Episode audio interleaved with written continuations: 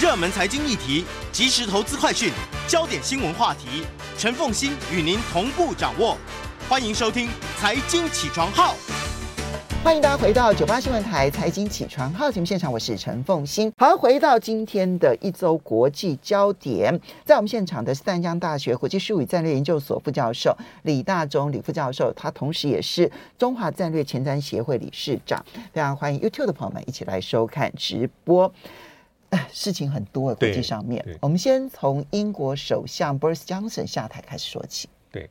呃，七月七号，这个强生终于在这个。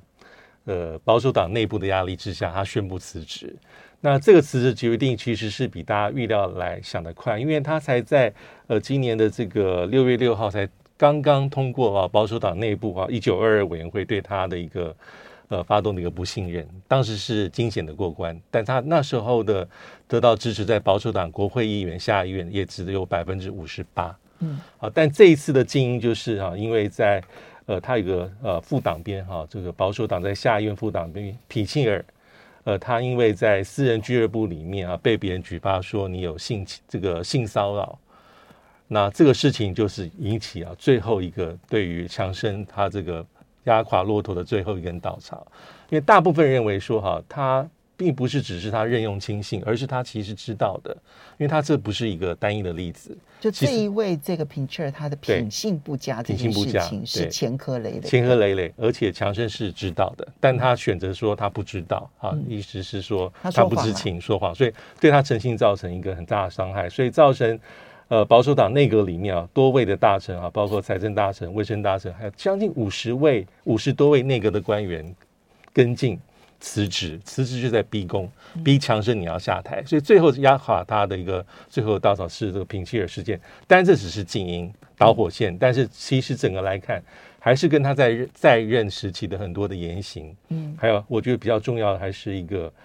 呃，在去年年底被揭露的所谓的派对门有关，也是一个诚信的问题。所以你觉得他是长期的，因为派对门，然后因为然后再再到这一次，对，都是因为他自己的诚信。然后，嗯，说谎诚信这件事情，让英国民众受不了了吗？呃，是，当然还是有些比较结构性的因素，比如说他整个施政的表现啊，因为这一次他宣布辞职，已经注定他是二战结束之后英国十五位首相，他的任期是第四段。嗯，这还是跟他的这个这个施政表现有关，尤其是在脱欧，因为他是他最后完成脱欧是在他任内，嗯，脱欧之后的英国的一个经济的表现。整个是不好的，嗯，所以这个也是难辞其咎。包括在之前呢，我们看到英国的地方地方选举里面，其实保守党也受到伤害，选的不如预期。所以包括他个人的言行，还主要是诚信，嗯，诚信问题造成最后党内没有办法支持他，众叛亲离。不过你刚刚提到说，因为脱欧，因为。强生哦，其实就是脱欧大将。脱欧大将，当时在脱欧公投的时候，他就是伦敦市长。对，他其实是整个保守党里头最积极要求要脱欧的。对，对，如果没有他的那一个各地到处演说哈，对，然后他非常具有特殊魅力的这一种个人表现的话，脱欧公投会不会过？其实还是个问号。所以他跟脱欧是挂上挂在一起。那脱欧公投过了之后呢？他先说他不要当首相，好，所以。一个一个的妹啊，什么都没有办法完成脱欧的协议。对，等到他来接任的时候，他完成脱欧协议，是，然后并且在二零二零年底开始生效。所以从二零二一年到现在一年半的时间，你刚刚提到，因为经济不好，经济不好，所以而且这里面跟脱欧是有关系，这才是英国民众唾弃。不是相乘的原因，结构性的因素，所以可能是成也脱欧，败也脱欧。那当然是成也强生，败也强生。所以这一一一连串因素是直接相关。当然，因为强生，我们刚刚讲到他比较特别的地方是他甚至任期是比梅姨还短呢。比梅姨短吗？我以为梅姨已经很短。比梅姨短，因为梅姨是第五个短。因为你看哦，呃，战后到现在，第一短的是道格拉斯霍姆，第二个是艾登。艾登其实是这个。呃，当时是苏伊士运河危机相关啊，他、嗯，然后第三是布朗，第四就是强生，因为强生最后任期是两年三百四十八天，他梅姨还做到三年又十二天，嗯，所以他的任期是比梅姨还短，所以他因为一开始在强生接任的时候，当时保守党内部是看好的，嗯，认为他有个人的魅力，嗯。啊，虽然是特立独行，嗯，但是他是是一个代表他强势，而且当年他在二零呃，应该是二零一九年就任之后的十二月的选举，他其实是带领保守党在下议院打了非常漂亮的选战，嗯，得到了一九八七年之后保守党最好的席次，其实政治上是大胜的，政治上是大胜，可是这两年当然还有包括呃。当然，包括这俄乌战争啦，啊，整个世界性的一个呃通货膨胀啦，啊，整个影响到民生经济，加上脱欧这些结构性因素，嗯、所以老百姓对于保守党可能就没有这个施政的满意度就没那么高。嗯，那再加上他一些刚好刚刚讲到的诚信的问题，让保守党内部的议员没有办法支持他。嗯、因为我们看到六月六号保守党内部里面对他的一个发动的一个攻势，一九二二委员会，那是一个。过去决定保守党内部党魁很重要的一个平台，嗯。啊，因为它是在一九二二年，呃，二三年成立的，当时是让保守党这个所谓的后排议员，嗯，有比较平起平坐、独立表达自己意意见的一个平台跟机会，嗯，啊，过去是这个前排议员跟内阁阁员大家都没有办法参加，好，到二零一零之后，在受邀的状况之下是可以参加，但它基本上是反反映出保守党。在下议院党团里面，全部全体成员对你这个党魁的态度的一个重要指标，嗯、所以在当时是因为派对门事件，因为调查结果在五月份出来，证实强生是有说谎了。嗯，啊，因为经过一个独立的调查，包括你就是违反自己的防疫规定，而且那是政府自己内部的调查。对，那你自己在做 party，在做聚会，而且饮酒，而且还后面还扯出很多哈，包括你对维安人员、对当时的服务人员非常不礼貌，而且超过人数，而且饮酒作恶等等，这影响到整个这个民意对于内阁整体的形象。嗯，这是一个，而且当时强生是没有没有很明显的认错。嗯，他甚至是把这工党这当时的党魁也有个所谓的啤酒门事件，嗯，有点这样说，大家都差不多，嗯，再做个泥巴战。就工党那个时候，他们有在地方选举的时候，他们有一个选务会议，对，然后他说你那个也是 party，对，因为你有喝啤酒，对，嗯，所以而且那是在地方选举之前也弄得是非常非常大，所以最后就是众叛亲离。你看到他内阁里，他本来是想继续撑下去，但后来内阁里面很多的大将纷纷的辞职。我们现在留下来的两个问题啊，一个问题是因为他现在坚持说他要做到九月啊，等到新的这个阁魁呢是嗯这个选出来了之后，他才要离开。对啊，他能不能撑到那么久？然后第二个疑问就是，那谁会来接英国首相？对，目前来说，第一个问题可能还未未知数，但是目前来说啊，谁谁接首相，目前表态人大概十位以上，但是根据民调来看啊，就是在。对他产生开出重炮的，率先辞职的这个大将，财相哈苏纳克，他目前来说民调是支持度最高，大概有两成五之多。嗯，那之前哈，这前两天那个外相卓慧斯，嗯啊，这个女性的外相，她也宣布，她说她要角逐。下一阶段的这个保守党党魁，他的支持度也蛮高。嗯，那其他还有大概有七八位的这个人选，大概是大概是以呃苏纳克跟佐惠斯，可能目前来说，所以原本的财政部长、原本的外交部长，这两一位都有可能，可能性是比较可能性是比较高。对，嗯、那但是他要死赖在这个地方赖到九月这件事情，整个保守党就拿他无可奈何了吗？嗯、因为现在才七。现在才现在才七月中嘛，还很长一段时间，好吧？OK，对，好，这个是不过我觉得他真的烂摊子，其实就是脱欧了。脱欧，对。那我我去过英国议会，我印象非常的深刻，因为刚刚老师呢有特别提到前排议员跟后排议员。对，在英国的议会的设计，如果大家看电视啊，有时候会转播，很好玩。它其实就是一个一个像是看台一样的阶梯，然后就分两边啊，所以呢。一边就是可能就执政党，一边就是在野党这样子。嗯，对。然后呢，他的这个前，他那个因为是阶梯嘛，他他我记得一二三四排的样子，所以呢，最前面那一排就越资深就越往前坐，嗯，然后呢，越资浅就要越往后坐。所以呢，讲前排议员指的就是资深议员，资深议员。然后呢，后排议员就是指之前的议员。是。有的时候，你如果选的太好的话呢，后排议员是没有位置坐的。嗯嗯，那时候曾经发生过这样，而且他的这个两个就是座位哈，他们彼此之间的距离就是非常近哦，就是嗯，就是执政党跟反对党他们的距离很近，嗯、而他们的距离呢是根据他们拿出剑出来，然后刺向对方，然后两把剑剑尖对剑尖这样子的一个距离，嗯嗯、就是说我的剑跟你的剑不会碰到这样子的一个距离，所以那个是很小，其实很小。嗯我觉得印象很深刻，所以也就对那个前排议员、后排议员印象非常的深刻。好，接下来我们再来看到的是日本参议院的选举，安倍晋三过世这件事情，他当然嗯、呃、影响非常的大。我觉得到现在为止，对于国际政治的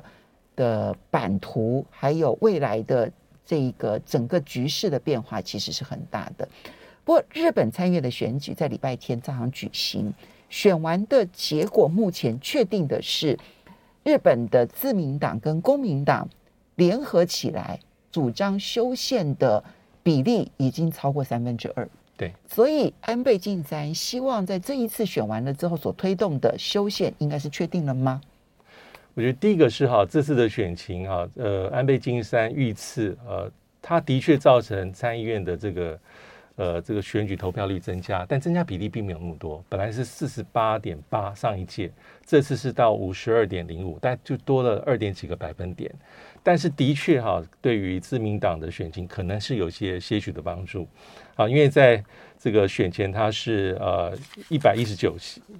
啊，选后他增加了八席。嗯，那这个公民党里面呢，他是。减低了一席哈，所以自民跟公民的联盟哈，选后他的席次是从一百三十九席变到一百四十六席，他就多了七席。嗯，他的席次占整个参议院里面的这个二十八席里面达到了百分之五十九。嗯，啊，百分之五十九，单独就过半，单独是过半。但是因为如果是谈到这个修宪的话，那修宪里面还有两个政党是比较倾向支持修宪的，也包括所谓的这个呃。呃，这个维新会啊，跟国民民主党，嗯、那这两个政党在这一次选举的席次，嗯、一个是二十一席，一个是十席，所以我们把一百四十六加上二十一加上十，总数啊，就是在这个参议院里面啊，支持修宪的倾向的四个政党，它的席次已经拿到一百七十七席。嗯，那因为修宪，我们知道按照哈日本的规定，是要参众两院各三分之二以上的议员这个发起议案。再举行全民公投，嗯，然后全民公投大概二分之一以上的国民的赞成，所以三分之二目前来说是巩固的。因为在这一次的参议院选举之前，其实大概就是刚刚好，因为三分之二席是在是一百六十六席左右，嗯，那在选前其实是刚刚好有达到这个门槛，嗯，那选后达到了一百七十七席，所以这三分之二的多数是三分之二还多十一席，巩固的，是很确定的一个多数，很明显的多数，就是这修宪的四个政党。他的席次已经达到一百七十七席，那尤其是自民党这次选票，这次的这个席次是单独是增加了八席，所以也可以解释成说，哈，这次当然安倍晋三遇刺身亡，可能会有些票投入到里面，增加自民党的席次，但是现在的下一步就取决于，呃，目前来说的日本的政府，自民党政府，你要在在这个修宪的状况要如何去做？嗯，因为我们休息一下，马上回来节目现场。欢迎大家回到九八新闻台财经起床号节目现场，我是陈凤欣。在我们现场的是淡江大学国际事务战略研究所副教授李大宗副教授，同时呢，他也是中华战略前瞻协会理事长，也非常欢迎 YouTube 的朋友们一起来收看直播。好，所以呢，呃，安倍被刺杀身亡，好，当然，然后另外呢，也看到这个，嗯、日本的参议院选举选完，日本的自民党加公民党。如果再加上主张也同意修宪的，包括了维新会跟国民党哦，那么这四个政党合起来一百七十七席，远远超过三分之二所要的席次。修宪理论上来讲，应该是推动定了，是，是因为选民就给了你这样子的一个权利了嘛，嗯、对不对？好，那么还会产生什么样子的一些嗯，在日本内部的政治安排上面的变化？我觉得这一次的参议院选举，当然是它是马上马上接替在这个安倍晋三遇刺之后举行啊。因为参议院选举重不重要吗？当然重要。但是我们也知道，在日本的宪法里面啊，这个还是众议院优势啊，这是很重要。但是以这个修宪来说的话，其他具有很重要的重要性，因为两院都需要三分之二来说。嗯、那我觉得主要比较重要的地方就是说哈、啊，这个安倍晋三的这个遇刺身亡之后。对于岸田文雄的一个未来政日本政局的影响，其实也是非常关键。其实对岸田文雄来讲，在政治上面来讲，是其实坦白说，他有一个最好的局面了。对，因为因为因为其实他们两个在进入众议院的时间是相同的，大家都是在一九九三年。嗯，啊，两个都是有很深的资历，也是重要的战友。虽然属在字面上所属的这个派系派别是不同，但是我们知道说，因为安倍是总共是他在任大概八年八个多月。嗯，那他在第二个任期是非常的这个强势。那强势之后，他卸任了总这个总理之后，其实他还是非常积极，嗯，都有他的声音，也在持续发挥他的影响力。嗯，同时他是自民党里面最大派系的这个领导者，有九十几位这个议员的掌握。嗯，所以对于岸田文雄来说，当然安倍是自民党党内重要的政治资产，是可以发挥正面影响力。但另外一方面而言，当然在很多的一些施政上，你不免会受到一些，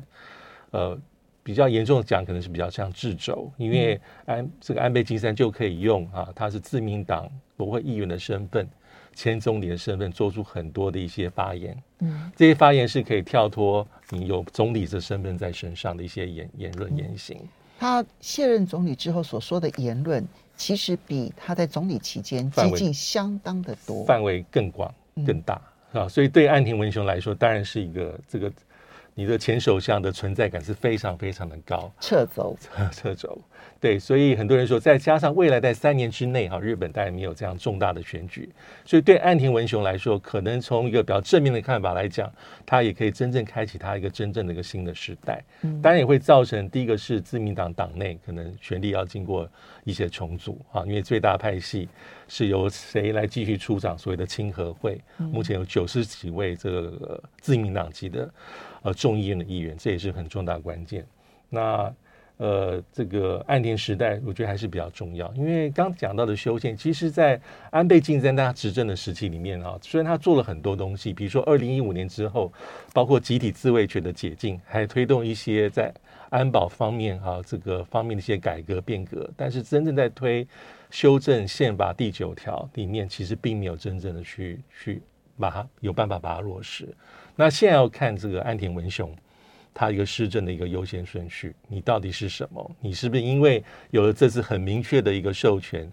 跟在参院三分之二很明确的多数之后，你是把这个视为是你的当务之急，嗯，优先顺序，还是其他的议题可能是你比较重要的地方？嗯，因为安田文雄，我觉呃，他跟安倍还有一个重要的地方是，我们应该回想一下，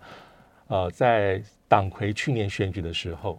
其实是在第二轮里面。对。岸田文雄才出这个出现，击败他当时的劲敌这个河野。河野太。河野，因为河野是当当然是一般的可能党员跟民意他有很高的支持度，但是在第二轮选举里面，如果不是安倍晋三的派系在支持他的话，他不会顺利的出现。嗯嗯、那通常一般对这个岸田文雄的一个看法是，他过去给人的感觉是他政策比较中庸，嗯，比较没有那么的积极，尤其在外交政策上面。嗯但在去年党魁选举的时候，可以看到他发言是往比较强硬的方向前进，可能也是为了要得到多数。那从执政之后到现在，我们印象也很深。他在很多地方跟美国靠得非常近，嗯，尤其是在俄乌战争里面，他这个是日本的态度是旗帜鲜明，对，就包括我们上礼拜讲到布希就是跟俄罗斯的关系有出现重大影响，是，但是现在要看是中日关系，我觉得这很重要，就是安倍晋不是岸田文雄对俄这个俄罗斯的态度，还跟是不是等同于他对这个北京态度一样的强势，嗯，我觉得这也是一个比较重要的地方。所以你觉得中日关系有可能因为安倍晋三这一个后座驾驶，他不幸身亡之后，哈，他真的是后座驾驶，不幸身亡之后，有可能出现很大的变化。呃，我觉得它的空间会比较大一些些，对，和缓的空间稍大一些些，但基本上岸田还是跟着美国靠得非常近，就是美日同盟是最优先。优先的关键。接下来我们再来看到的是千呼万唤始出来啊，七月十三号，也就是明天开始啊，对那么拜登总统他就要出访中东了啊。这一次呢，他要去以色列，他要去沙乌地阿拉伯哈对。那嗯，其实不管去以色列或去沙乌地阿拉伯，其实都有人权争议。所以呢，尤其是去沙乌地阿拉伯，因为沙乌地阿拉伯的王储呢，嗯，这一个之前呢。美国指控，而且而且是拜登指控，说是他下令，然后杀了这一个《华尔街邮报》吧的，哦哦，华盛顿邮报对，华盛顿邮报对，华尔街日报就华盛顿邮报的记者哈少奇。所以拜登在出访之前还特别投书了《华盛顿邮报》，说我不会忘记人权议题，但他即将要去跟王储握手。怎么来看待他的中东行？其他中东行最早是六月份就有讯息，其实当时已经被。被部分的人权团体跟民主党议员已经骂过一遍，所以当时有点收手，说没有确定，而且说只是在公开场合，因为他要参加，还包括这个所谓的博安合作理事会的场合，啊，所以当时有说，那这次确定啊，两个行程，一个是以色列啊，约当然要会见以色列新总理，新总理啊，这个拉皮德。啊，当然讨论的一定是以色列安全还有伊朗核问题，嗯，但更重要的地方就是他去的是沙乌地阿拉伯。那要见国王之外，最重要是要见王储穆罕默德。嗯，为什么这很重要？因为我们我们节目中也讨论过，在二零一八年十月份的时候，就刚刚凤青所提到的哈少吉事件。嗯，当时其实是一个很震撼的讯息，因为是在这个沙特阿拉伯驻伊斯坦堡大使馆啊，这位记者进去就没有出来。那最后当然根据各种情资，包括美国自己的认证，其实是这个沙特阿拉伯的王储穆罕默德就是后面的藏镜人。而且是土耳其政府不断不断用大量的资料，然后透露出来，然后提醒全世界，其实杀害哈萨尔吉的其实就是王储下令的。对，嗯，这个事件，但最直接冲击是土耳其跟沙乌地阿拉伯的关系。在过去几年是转坏，那最近大家又开始回温。对，土耳其跟回温了。那王储已经跟土耳其呃，跟土耳其的总理尔根已经见面，已经两个人已经握手言和了。嗯，但是对美国来说，跟这个沙特阿拉伯的关系就有一些波折。哈，我们看到，当然在拜这个川，因为事情发生在川普执政时期，那其实在拜登在总统大选的时候就有很严厉的批判过，用很难听的字眼批判过沙特阿拉伯。啊，批判这个这个国家是包括这个领导者，就暗批他是一个用比较不好的字眼，嗯，而且他上任之后，去年一月份就开始，一月份上任，一月二十号马上就寄出在针对沙特阿拉伯的一个制裁，嗯，里面列出了几十位官员，但没有针对这个王储啊穆罕默德本人，但是由此可见，因为拜登给人的一个印象是他外交政策就是在讲人权民主。嗯，他说这是重要的原则，嗯，这美国不能忘。所以在这一次出访之前，他又打一个安心针啊，自我防范安心针是这个在七月呃九号的时候，华邮那里面讲他要去干嘛？好，去啊，第一个我们要让以色列跟阿拉伯国家关系的正常化再往前迈进。嗯，我要强调美国跟沙特阿拉伯的战略伙伴关系。他特别讲，我的目的不是要只是要跟一个。跟过去跟美国保持了八十年战略伙伴关系的国家，就要跟他决裂？不是哦，我是要跟他重新定位，而且在里面他有很多的称赞，称赞沙乌地阿拉伯表现很棒，你是积极推动这个也门内战的停战协议，你促进了波湾合作组织的团结，你还致力于跟其他的石油输出国家组织 OPEC 伙伴们，这是他真正在意的，去促成。国际间石油价格的稳定，这才是拜登要讲的话。他这次去的主要目的就是为了做这个修补关系，而修补关系不是说突然他跟美国关系变好，或是突然他忘记了哈少吉事情，而是因为从俄乌战争开始到现在，这个全世界能源价格的一个他希望能够稳定，所以这会让民主党当然是部分议员提出批判，人权团体提出批判，意思是说。你什么都要，就是你会你的外交政策是高举人权民主跟基本价值，但是你去的这是主要的理由是你是要为了很赤裸裸的一个利益，你尤其是选举，集中选举要到，没错。所以其实当你知道说你在利益前面，尤其是国家利益前面，其实那个会变成最优先的时候，你把其他的价值啊，在平常的时候把它拉得很高，而且为了那个价值，其实他当时。骂这个王储骂的很难听，然后呢，只跟这个老国王通电话，明明知道老国王可能现在不见得能够真正知道他跟谁在讲话。好，那么呃，而且呢，他嗯、呃，这个对沙乌地阿拉伯采取了很多制裁，前居，可是后面因为油价的关系，他必须要后宫。后宫，对，就一个人的前居后宫，其实你就很容易让人看不起。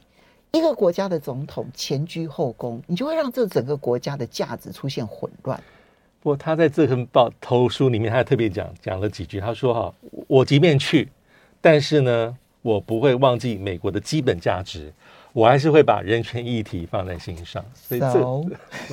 所以这是很难。所以有些人就就是人权团体会批判说你是希望能够刀切豆腐两面光，但是很难，有时候不容易啦，应该说不容易自圆其说。其实我们在历史上看过太多的这种类似案例了，对啊，没错，美国外交政策就是如此。好，接下来呢，我们再来观察的是斯里兰卡的破产啊，这件事情呢也引发的。就全世界的关注，但是关注的焦点包括了，诶，斯里兰卡的土地面积比我们大哦，请注意哦，它是比我们大的哦，然后人口跟我们差不多哦，那当然他们的 GDP 大概只有我们的十分之一哈，那这个国家是如何一步一步的走向破产？现在引发的争议又有多大？当然大家也关心它跟中国大陆“一带一路”之间的关系。我们要稍微休息一下，等一下回来呢，我们就要来看斯里兰卡这个国家破产这件事情。欢迎大家回到九八新闻台财经起床号节目现场，我是陈凤欣。在我们现场的是淡江大学国际事务与战略研究所副教授李大宗李副教授，他同时也是中华战略前瞻协会理事长啊。那非常欢迎 YouTube 的朋友们一起来收看直播。我们来看斯里兰卡的国家破产。嗯，我觉得重今天刚好这一个嗯，清华大学的方天赐方老师，他也是这个李大宗李老师的好朋友啊。他写了一篇分析斯里兰卡是如何一步一步走向破产的哈，但篇幅很小，没有办法让他把历史的问题整个都写得非常的清楚。他是台湾呢非常少见的印度专家，之前也来过我们的节目，谈过印度的一些情况。斯里兰卡怎么走到今日的？那很多人认为说啊，都是中国的债务陷阱，怎么看待？我觉得可能呃。原因应该非常多哈，当然也有很多的一些政策上因素，过去的历史因素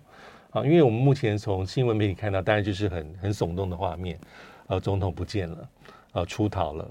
而且还发现他原来是个家族政治啊。这个总统之前任命的这个总理是他的哥哥，而哥哥也带也担任了带十年的总统。那在这次目前还在位的，但是也马上走掉的总理，总理基本上也是回国第四次。嗯。好，所以后面有很多很很多的一些历史的因素，就是家族把持，家族把持，人谋不张，还有政策的选择，都是一个因素。嗯、而且他才结束，照理说他结束从一九八三到二零零九，结束了二十五年内战，应该是要养生休息的阶段。嗯，但是最后没有这样做。那又比比较多有些静音了，包括说它的产业是比较单纯的、单薄的，可能是以矿业、农业还有这个所谓的旅游业为主。嗯但是因为疫情的影响，当然对它造成很大的冲击。嗯，那它的外汇存底基本上是不足的。嗯，那它的外它的这个外债啊五百一十亿美金啊，基本上还有几个比较重要的一个这个债权的国家哈，包括了中国大陆大概占十分之一左右，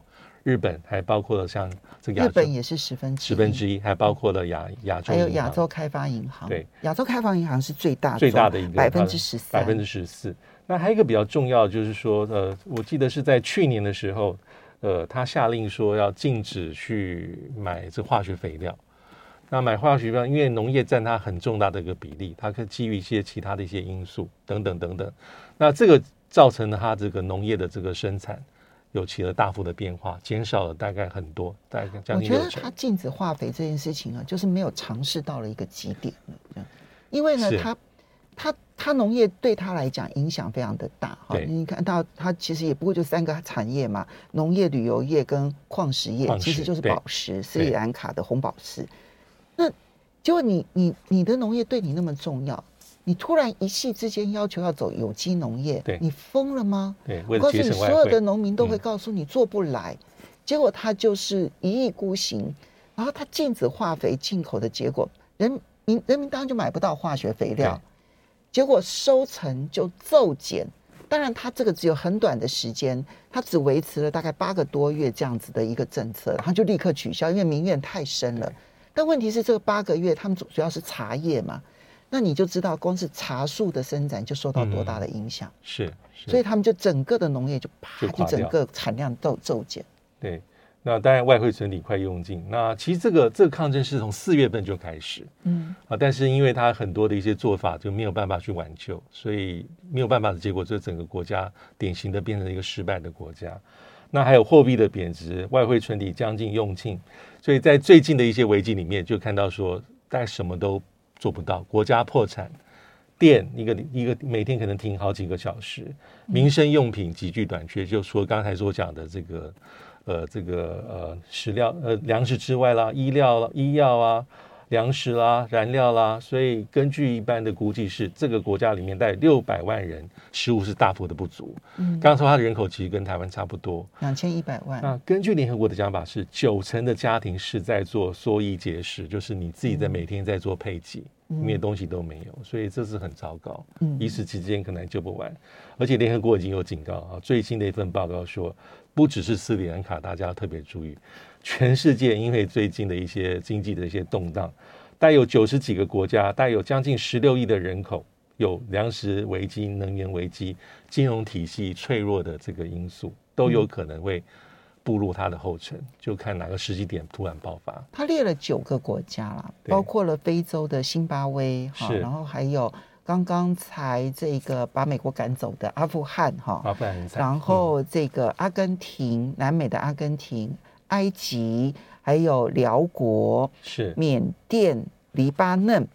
黎巴嫩其实已经破产很久了哈。对。然后呢，还有这一个巴基斯坦、是土耳其。虽然说他列了九个，但我觉得其实对于，当然这个很残很残酷了，就是说有一些其实它有全球影响力，嗯、有一些其实是没有的啊。嗯。比如说可能会对于区域性或者至少呃呃至少区域性有影响力的，比如说像土耳其。还有像埃及，还有像阿根廷，因为这些是比较大型的国家，嗯、大国。他们尤其是阿根廷哈，跟土耳其，它如果真的发生问题的话，我觉得对全球金融市场的冲击会比较大。是，黎巴嫩其实已经破产过一次了，你就会发现它对于全球影响其实并不大。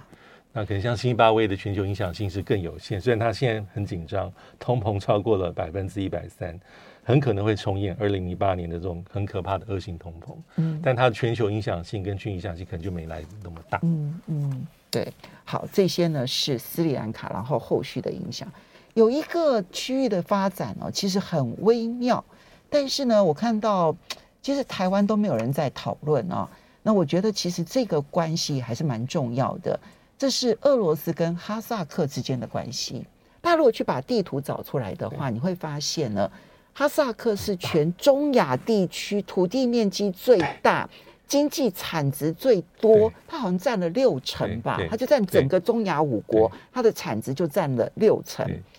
哈萨克，但最近哈萨克跟俄罗斯之间有很多微妙的紧张关系正在发展。对，主要是七月八号的时候啊，哈萨克的总统啊，这个。这个签署一个法令啊，就宣布说他退出一九九五年的独立国家国协 CIS 里面的一些跟这个货币相关的一些协议，这是一个重要的一个讯号。因为其实我我记得我们在节目中也讨论过，应该是在今年一月份的时候，哈萨克内部爆发动乱，嗯，当时是求援哈这个集体安全国家组织去派维和部队进驻，嗯，当时是俄罗斯是主力，很定。来帮助他，因为这后面很多的一些阴谋论，包括前总统的势力如何如何。嗯。可是，在俄乌战争爆发之后，其实哈萨克的一些立场跟政治的一些取向，跟俄罗斯是有点隐隐约约的不那么合。嗯。因为哈萨克的确是很重要的国家，它是矿产能源，而且跟俄罗斯的这个边界好几千公里。嗯。那它的土地面积可能比西欧还要大。虽然人口并没有那么多，但是一直是中亚里面最有力量跟影响力的国家之一。嗯，它唯一的缺点就是一个内陆内陆国，所以它没有出海口。对，它是几乎是最大的内陆国。嗯，那主要是对俄俄乌战争立场里面，对普京是非常在意，是他觉得他立场不坚定。嗯，你是前这个这个苏联的这个共这个加盟共和国之一。嗯，那。独立之后，还是跟我们维持这么多千丝万缕关系。可是，你看，从三月、二月底打战、爆发战争之后，这个托卡耶夫了哈萨克总统对于乌克兰战争的一些表态，其实很暧昧的。嗯，他一直在讲联合国，嗯，呃，要按照联合国宪章去做事，领土独立、主权完整。嗯，那他甚至说，他愿意是加入这个欧美欧盟对俄罗斯的制裁。嗯，那。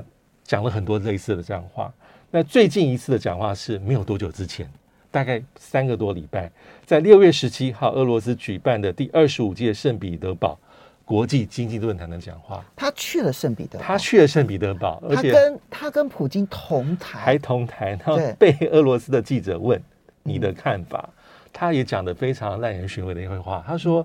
他认为联合国宪章里面有两条规定是相互矛盾的，第一个是这个领土独立、政治政治独立、领土完整；第二个是尊重民主的自觉。他说这两个东西是互相是有些牵动，但是是矛盾的。他说：“如果放任民族自觉，那地球上不会只有一百九十几个国家，可能是五百个、六百个。